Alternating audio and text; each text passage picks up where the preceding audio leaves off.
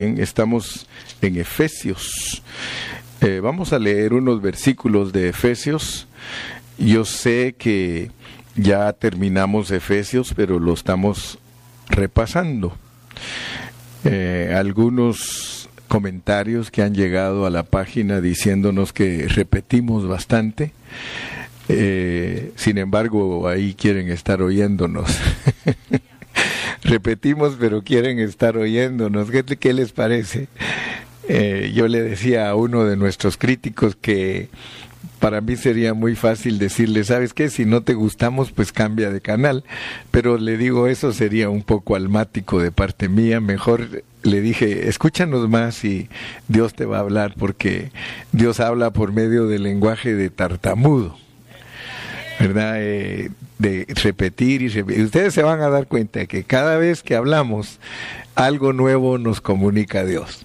Cada vez pareciera que estamos repitiendo el mismo mensaje, pero ustedes van a darse cuenta que se van y van a decir, eso no lo sabía yo, porque siempre nos agrega el Señor un poquitito y otro poquitito y otro poquitito. Así que hoy vamos a confiar que Él nos va a volver a hablar.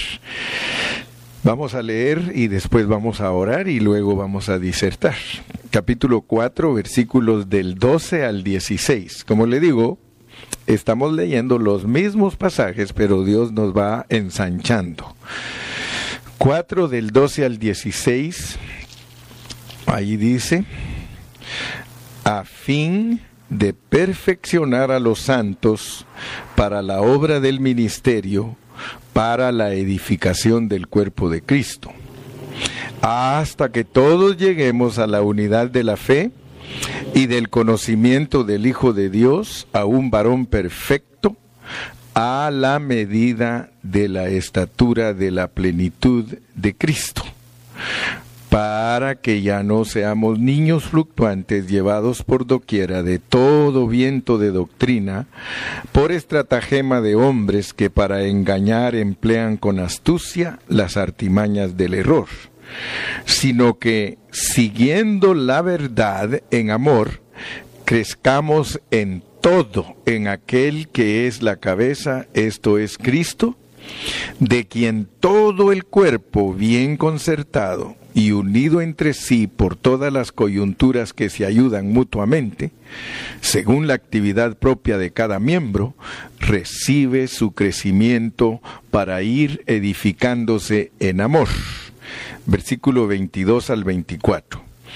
En cuanto a la pasada manera de vivir, despojaos del viejo hombre, que está viciado conforme a los deseos engañosos, y renovaos en el espíritu de vuestra mente y vestíos del nuevo hombre, creado según Dios en la justicia y santidad de la verdad. Señor, gracias porque hemos leído estos versículos. Ahora te rogamos que nos hables a través de ellos. Queremos recibir en esta mañana un alimento fresco una palabra que nos aliente, una palabra que nos ayude para poder vivir en este mundo y ser los luminares que alumbran en medio de tantas tinieblas. Señor, por favor, Háblanos a nuestro espíritu, háblanos a nuestro corazón, Señor. Anhelamos, Señor, porque hoy estamos empezando la semana y necesitamos, Señor, tener una semana fortalecida con el poder de tu espíritu. Señor, te lo rogamos en el nombre de tu Hijo y Señor, yo bendigo a todos mis hermanos que están aquí presentes hoy. Se están esforzando porque hay sol, pero tú los vas a sustentar y tú los vas a fortalecer, Señor. Padre, los bendigo a todos y bendecimos a todos los que están conectados vía Facebook, Señor. Glorifica tu nombre y bendícenos a todos. En tu nombre precioso te lo rogamos. Amén y amén. Bueno, como cristianos tenemos que vestirnos del nuevo hombre para poder crecer hasta llegar a una medida que se llama la medida de la plenitud. Ya aprendimos por la Biblia que Cristo es riquísimo, que Cristo es inmensurable, entonces todas esas riquezas inescrutables de Cristo son para que nosotros seamos alimentados de ellas para crecer y llegar a una plenitud. Y la plenitud pues es una expresión, ¿verdad? Entonces eh, entendamos que Dios nos quiere ayudar a entender porque eso de eso de que Cristo viva adentro de nosotros a veces tenemos muchos años de ser cristianos, pero todavía no lo podemos realizar, o sea, no lo entendemos con claridad, mucho menos lo vamos a explicar. Pero hoy, en esta mañana, lo que Dios quiere es que nosotros entendamos cómo es que Él vive adentro de nosotros. Ah, la gente de antes eh, no tenía mucha herramienta para poder explicar muchas cosas que ahora nosotros las podemos entender porque hay mucha información y mucha herramienta para poder darnos a entender. Quisiera traerlos al mundo maravilloso, así de Disney, quisiera traerlos al mundo maravilloso de la tecnología para que me logren entender lo que quiero transmitirles. ¿Cómo es que nosotros podemos entender que Dios está dentro de nosotros porque la Biblia lo dice? Eh, entonces yo estaba pensando, dije, ¿cómo les explico a mis hermanos que nosotros tenemos a Dios en nosotros, pero que el apóstol nos dice que fuimos, fuimos creados en Él, que fuimos eh, crucificados en Él, que fuimos resucitados en Él, que estamos en los lugares celestiales en Él y con Él. Entonces, ¿cómo podemos explicar esas cosas? Y entonces Dios me daba una idea y como ustedes saben que yo a veces solo me mantengo pensando a ver cómo hago para hablar, porque mi trabajo es hablar. Y el Señor me decía, mira, en las películas de, a veces hasta de muñequitos, ustedes han visto que les ponen una línea de luz al muñequito. Han visto, ¿verdad? Que y donde quiera que él camina, la lucecita lo va siguiendo, ¿verdad? Ahora los juegos de fútbol de los jugadores les ponen esa lucita y los va siguiendo y todo. Entonces yo dije, esto es muy bueno para nosotros para que nos ayude a entender. Porque como nosotros tenemos conexión con el cielo, eh, estamos conscientes todos, ¿verdad que sí? Tenemos conexión con el cielo porque la Biblia lo dice. Entonces hagan caso y cuenta que ahorita, aquí donde estamos todos nosotros, los que somos hijos de Dios, los cristianos, hay una lucita que viene desde allá del trono. Y si yo me hago para acá, la lucita está ahí conmigo, y si me hago para acá, la lucita está ahí conmigo. Me explico, ¿verdad? O sea que quiero que ustedes por favor realicen, porque a veces tenemos que usar cosas elementales y de niño para poder entender. Porque la Biblia dice que Dios está aquí con nosotros. Entonces, imaginémonos pues que todos los cristianos del mundo entero, imagínense cuántas luces necesita el Señor para ponerle a cada uno su lucecita, pero estoy hablando de esto porque la mayoría de cristianos creen que, que la casa de Dios es el cielo. O sea que muchos cristianos tienen la idea, Dios vive en el cielo allá en el tercer cielo está Él y aquí estoy yo. Pero ese no es el mensaje de la Biblia. El mensaje de la Biblia es tremendo. Miren, vamos a leer un versículo. Ya empecé a, mencionarles algo de esto en el último mensaje, pero vayamos a Juan, Juan capítulo 1 y el versículo 51.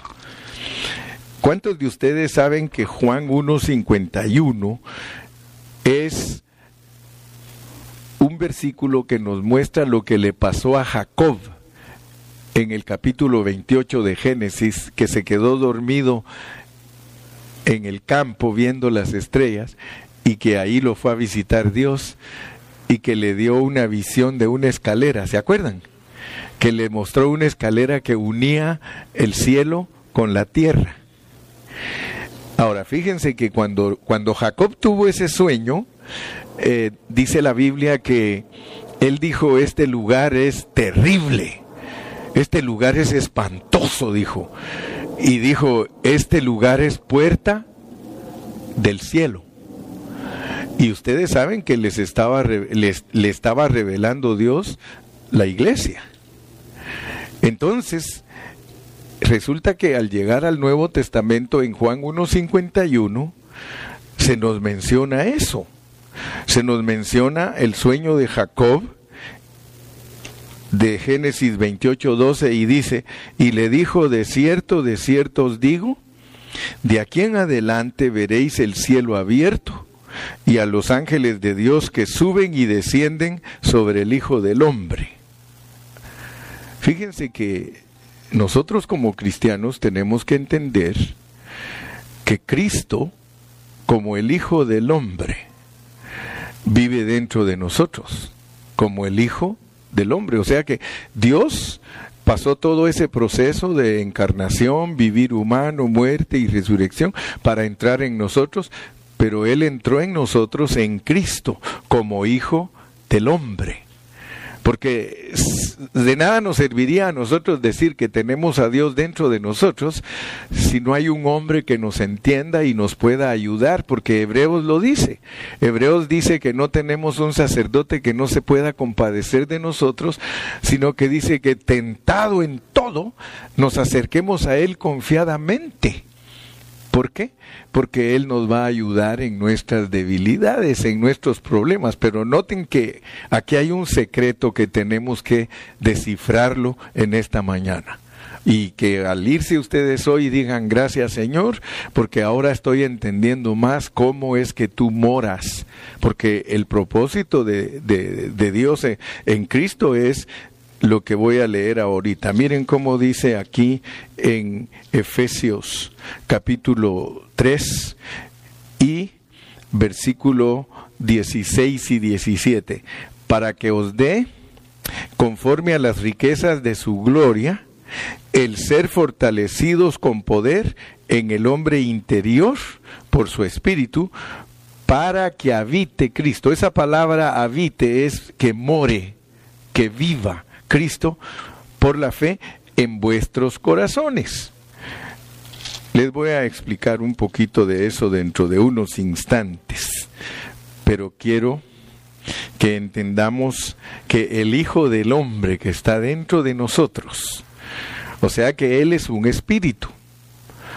Todos los cristianos tenemos el espíritu del Hijo del Hombre en nosotros, se llama Espíritu Santo se llama unción, como le quieran poner, pero todos, todos, todos los cristianos tenemos esa vida divina dentro de nosotros. Entonces, por eso les dije que donde quiera que esté cualquier cristiano, él tiene una conexión con, con, con el Dios económico. Ya saben que cuando explico estas cosas quiero ser detallista porque tenemos que entender la parte económica de Dios, o sea, la parte visible de Dios. Visiblemente Él está en el tercer cielo, visiblemente, y eso se llama su aspecto económico, pero esencialmente Él está dentro de nosotros como Hijo del Hombre, como Espíritu Santo, como Cristo, como el Espíritu. Entonces, tenemos que abrir nuestra mente para entender que Dios vive en todos los creyentes y por eso la iglesia se llama la casa del Padre, la casa de Dios, porque la realidad que el Hijo del Hombre en nosotros es el Padre y el Hijo por el Espíritu, porque esa es la revelación pura de la palabra. Entonces nosotros, al entender que el Hijo del Hombre está con nosotros, miren cómo trabaja con ángeles, con ángeles que suben y bajan, suben y bajan, suben y bajan, suben. Ese tráfico es 24/7. Ese tráfico que nosotros tenemos la bendición de disfrutarlo, porque si no ustedes no van a entender lo que dice Hebreos, que los, eh, ah, ángeles son espíritus ministradores que funcionan y sirven a favor de todos los herederos de la salvación. Digamos que usted ora en ese momento que usted está orando, y escúchenme bien, en ese momento que usted está orando, hay ángeles que están agarrando su oración y en cuestión de segundos se la están diciendo al Padre. Ya sabían ustedes que así funciona, ¿verdad? O sea que ustedes y yo estamos cuidados por ángeles. Entonces, el hecho de que Cristo es la escalera donde suben y bajan ángeles, significa que todo lo que ustedes hagan, si ustedes en un momento le dicen, oh Señor Jesús, ayúdame, cuestión de segundos en el trono están escuchando eso porque un ángel agarra su oración y se la dice al Padre.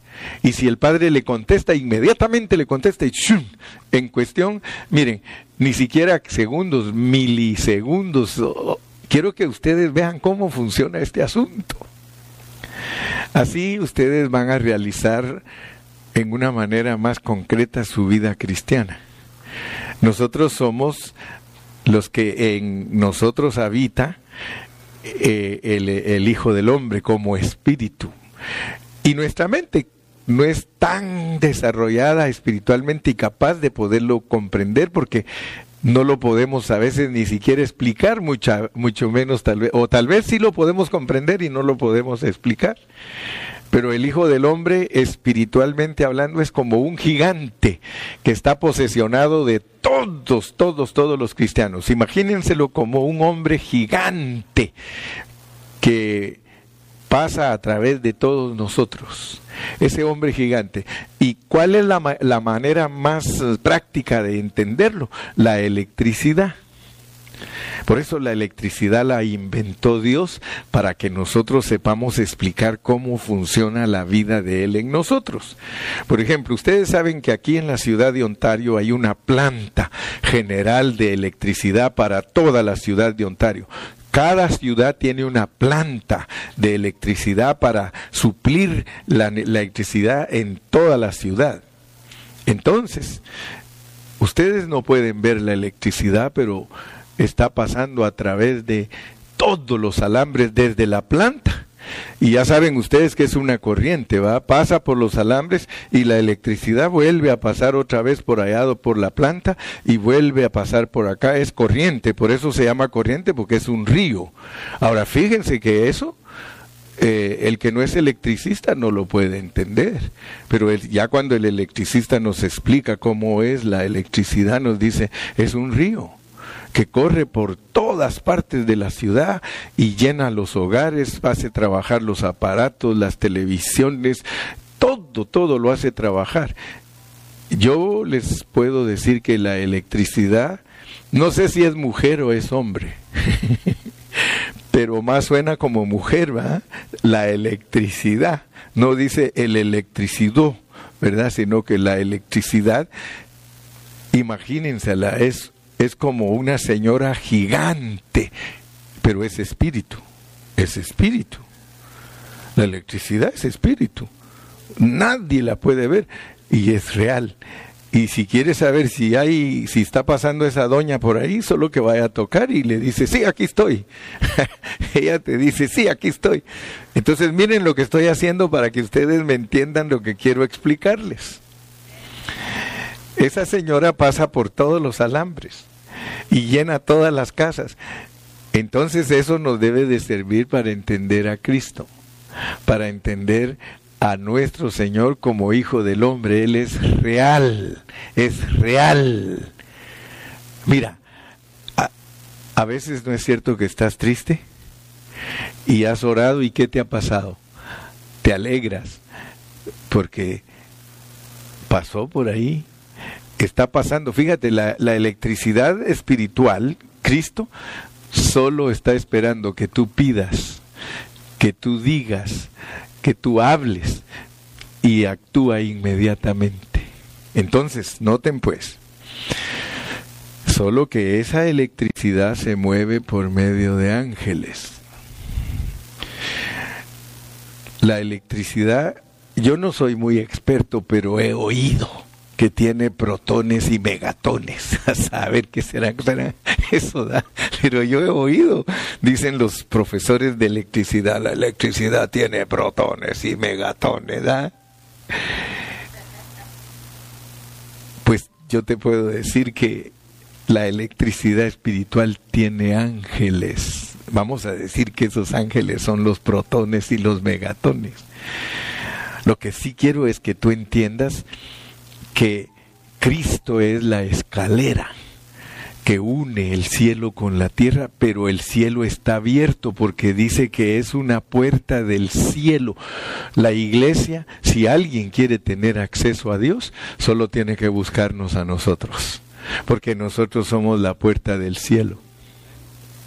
Aleluya.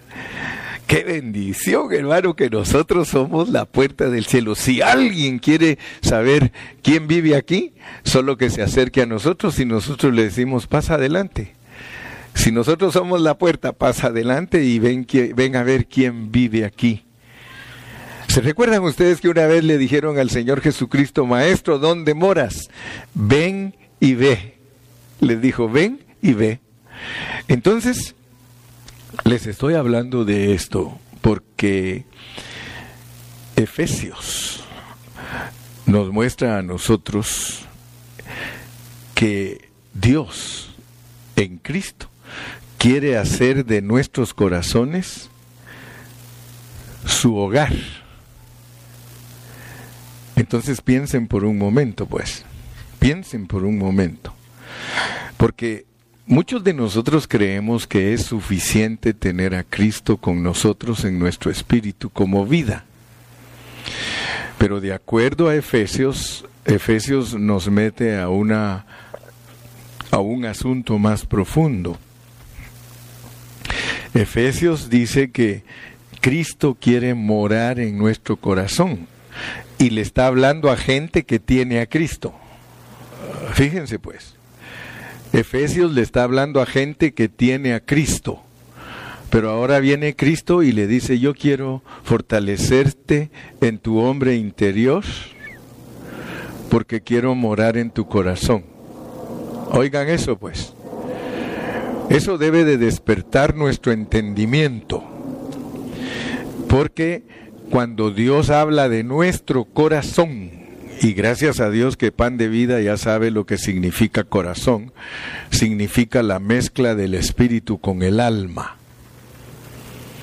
Cuando tú lees, dice, para que os dé conforme a las riquezas de su gloria, el ser fortalecidos con poder en el hombre interior por su espíritu. Aquí se habla de ser fortalecidos. Ser fortalecidos en nuestro hombre interior significa que Dios no quiere vivir solamente, oigan bien, en nosotros como vida. Él no quiere vivir en nosotros solo como vida. Él quiere que nosotros lo tomemos como nuestra persona. Una cosa es decir yo soy cristiano, yo tengo a Cristo, yo tengo la vida, y otra cosa es decir ya no vivo yo. ¿Ok? O sea que ahí se acuerdan, pues, porque muchos de ustedes cuando Dios los juzgue puede ser que tengan excusa y digan, Señor, mi pastor nunca me explicó, mi pastor nunca me dijo cómo funcionaba este asunto y se lo va a decir llorando porque lo van a mandar al lloro y al crujir de dientes. Pero ustedes son testigos de que no, no he rehuido de darles todo el consejo de la palabra del Señor. Les estoy diciendo que no es suficiente tener a Dios como nuestra vida en nuestro espíritu él quiere conquistar nuestra alma.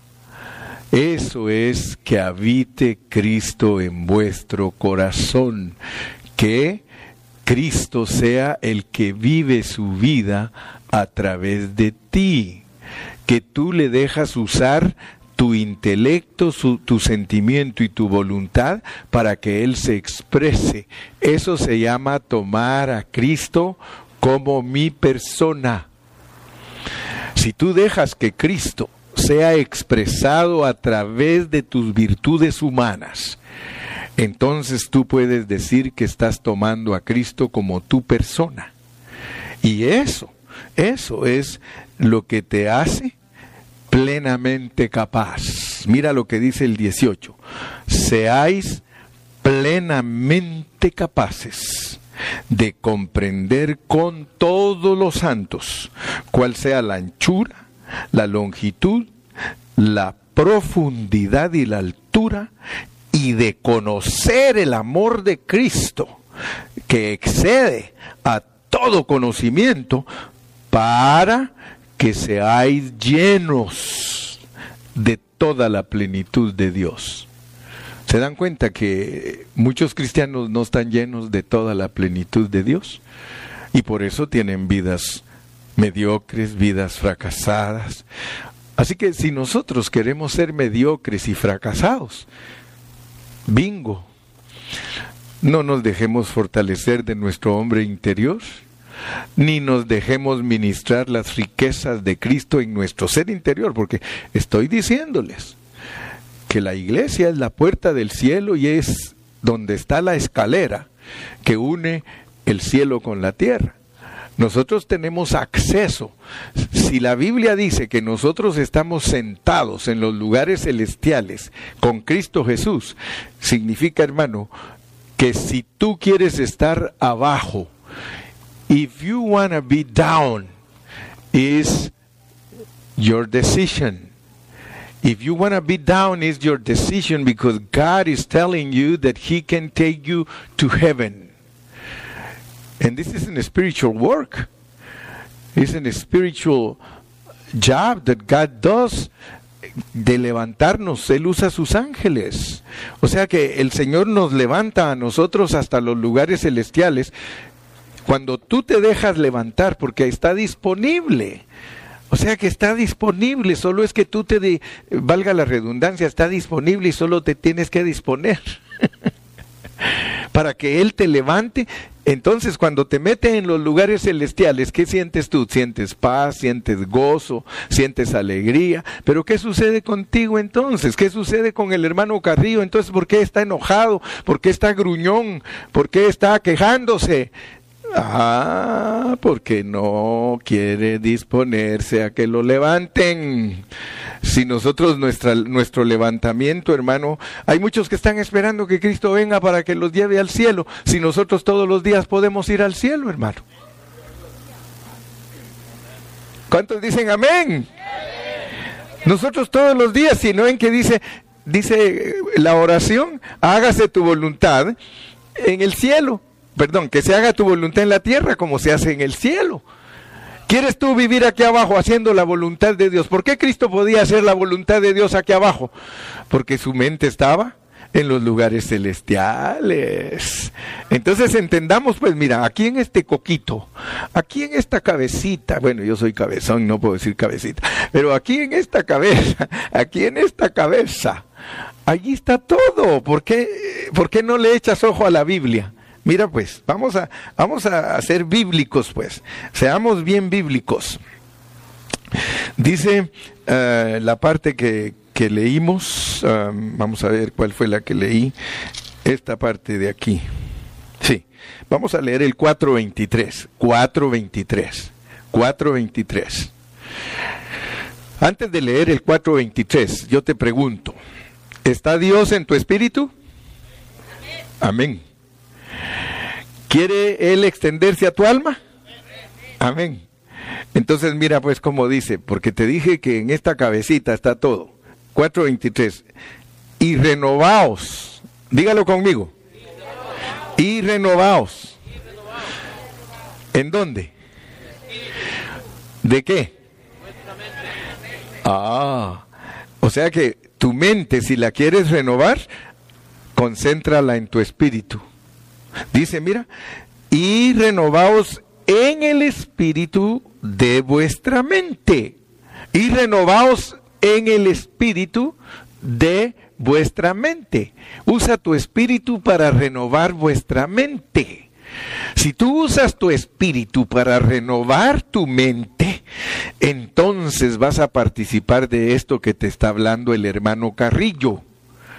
Porque como el Espíritu tiene la vida de Dios en él, y de ahí del Espíritu se tiene que expander hacia nuestra alma, teniendo tú la vida de Dios en tu espíritu, te está diciendo que tu mente la pongas en el espíritu porque allí está Cristo. Y entonces, entonces, cuando tú te renuevas de la mente, te puedes elevar. Te puedes elevar. Cuando la Biblia dice, si habéis muerto con Cristo, dice, si habéis resucitado, buscad las cosas de arriba. Hermanos, muchos no saben que todo es nuestra mente. Todo es nuestra mente. Si estás triste, es porque en tu mente quieres abrigar tristeza. Si estás alegre, es porque en tu mente quieres abrigar gozo. ¿Y cómo es, verdad que puede uno estar triste y al ratito estar contento? Especialmente si tú oras, porque si tú le dices, Señor, yo estoy muy triste, Señor, por favor, alégrame, alégrame, y el Señor te va a alegrar, te va a decir que hace ratos que me deberías de haber pedido eso, ¿qué haces allá arrinconado? Vente, aquí tengo mis ángeles, tráiganlo al gozo, y, y ustedes saben que, ¿por qué creen que la Biblia dice que hay gozo en los cielos cuando un pecador se arrepiente? Cuando nosotros nos arrepentimos de cualquier situación, esos angelitos que están al servicio de nosotros hasta se ponen a bailar con nosotros. Se ponen a dice, qué alegre que agarraste la onda, mire. Imagínese usted los angelitos ahí con usted, qué alegre que agarraste la onda, Gilberto. ¿Sí? Qué alegre, Hilario, que agarraste la onda, le dicen los ángeles, porque los ángeles son espíritus que están a favor de nosotros. Imagínese que se levanta el hermano Hilario bien contento y de repente no le gustó la comida que le hizo la hermana. Santo Señor. Y él dice, esa comida no me gusta. Pero en vez de decirle, esa comida no me gusta, mejor tiene que decir, ¿sabes qué, mijita, que estaba pensando yo hoy? Hoy voy a ayunar. en vez de pelearse con ella, así puedo lo, uso como ilustración a mi hermano, pero eso no quiere decir que él así era, puedo usarme yo mismo a Lupita. ¿eh? Lupita, ¿qué, ¿qué harías si estás enojada como Dair y en vez de mejor pelearte con él dices, no, ángeles, vengan a mi auxilio por favor, porque yo no aguanto a este hombre, vengan ustedes a auxiliarme porque yo no puedo. Y los angelitos te van a empezar a hacer cosquillas y gracias y todo. Vente, mija. Y al rato, ya se fue el viejo, se peleó, pero ya lo llama, mijo, perdóneme. ¿Sabe que no me sentía bien? No se preocupe, Hani. Al llegar me las paga. al llegarme las, al regresar me las paga. Pero mis hermanos se los hago ameno por una razón tenemos que ejercitar nuestra mente. Fíjense que, ¿por qué creen ustedes que a la gente débil las engañan los, los brujos? Los engañan los eh, esos psicólogos a veces los engañan. No, tengo nada contra los psicólogos, no anda por ahí Beatriz. Pero quiero decirles que a la gente débil la engañan. Porque el asunto es de que todo está en la mente. Y por eso cuando lo que hacen ellos son manipuladores de la mente de las personas. Y nosotros no debemos dejar que nadie manipule nuestra mente. Nosotros tenemos que renovar nuestra mente, renovarla en el espíritu. Mire, hay, hay, hermanos que a veces me da tristeza a mí y ojalá que esto sirva de lección para nosotros. Hermano Carrillo puede orar por mí porque tengo depresión. Ustedes ya saben que la depresión es un arma que usa el enemigo para quitarle la paz y la tranquilidad a las personas. El diablo, el diablo, porque tú tienes que tener control de tu mente. ¿Cómo va a ser que no? Mira, perdóname, pero si alguno de los que están aquí me dice a mí que tiene depresión, yo le digo a ti lo que tú lo que tienes es un demonio, un demonio que te atormenta, porque para el cristiano puede renovar su mente en el espíritu. Solo ponte a leer la Biblia, pídele a Dios que te ayude. Si te pones a leer la Biblia y, te, y le pides a Dios que te ayude, tu mente tienes que usarla en lo que Dios te manda a usarla. Dice que la renueves en tu espíritu. Muy bien. Podría pasar todo el día hablando, pero ustedes ya se me están tostando. Aleluya. Entonces, antes de que tengamos tostaditas aquí, quiero decirles cuando nosotros leemos Efesios, allí en, en Efesios hay cosas lindas, como por ejemplo, y con esto voy a terminar hoy, en Efesios se nos dice que Cristo ama a la iglesia, amén o no amén. Dice que la amó de tal manera que se entregó a sí mismo por ella. Gloria a Dios. En Efesios se nos dice que en la cruz Él creó al nuevo hombre. ¿Sí o no? Fíjense pues, todo lo que nos enseña Efesios. Por ejemplo, hay cinco cosas preciosas que nos enseña Efesios. Primero, que Él nos amó y se entregó por nosotros. Segundo, que Él creó al nuevo hombre y que de dos pueblos hizo uno, quitando las enemistades y los mandamientos expresados en ordenanzas, y quitó que nosotros no tenemos por qué dividirnos de entre nosotros por nuestra nacionalidad. Tercero, dice que Dios lo puso como cabeza de la iglesia, reunió todas las cosas en Cristo para ponerlo como cabeza y que nos tiene sentados en los lugares celestiales. Cuarto, dice que Él cautivó la cautividad y que dio dones a los hombres. O sea, miren cuánta bendición tiene la iglesia, pues, porque quiero finalizar con eso. Cuánta bendición tiene la iglesia. Y finalmente nos dice, estoy hablando del capítulo 5, finalmente nos dice que quiere hacer su hogar en nosotros. Entonces, hermano, la iglesia no es solamente el cuerpo de Cristo, no es solamente el nuevo hombre, aleluya, ni, ni es solamente la cabeza de la iglesia, ni es solamente el que produce dones. Él es el que quiere ser nuestra persona. Cuando tú leas allí que Él quiere habitar en tu corazón, sencillamente te está diciendo, yo quiero que me tomes como tu persona, quiero habitar en tu corazón, es quiero tener control si me das permiso. Si me das permiso, quiero tener control de tu intelecto, de tu sentimiento y de tu voluntad y así puedes decir ya no vivo yo, vive Cristo en mí. Aleluya. Y mira, en la parábola de las diez vírgenes está pero bien explicado, bien ilustrado, bien implicado lo que es que la vida de Dios se extendió de nuestro espíritu a nuestra vasija. Cuando tú lees la parábola de las diez vírgenes y lees que las vírgenes insensatas tenían aceite solo en su lámpara, ellas representan a todos los cristianos que nunca le dieron lugar a Dios que tomara su intelecto, su sentimiento y voluntad, porque esa es la vasija.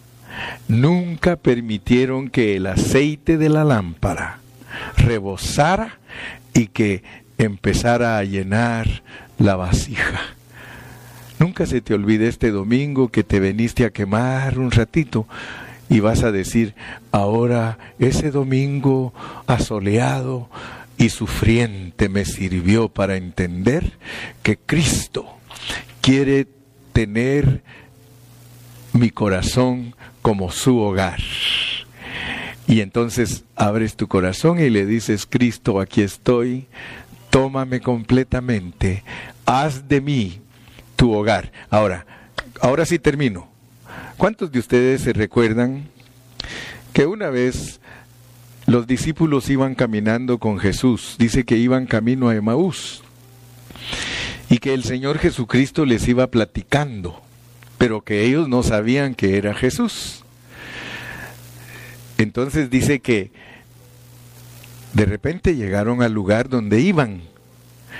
¿Y qué dice la Biblia que hizo Jesús? Dice que hizo como que iba ¿Como que iba qué?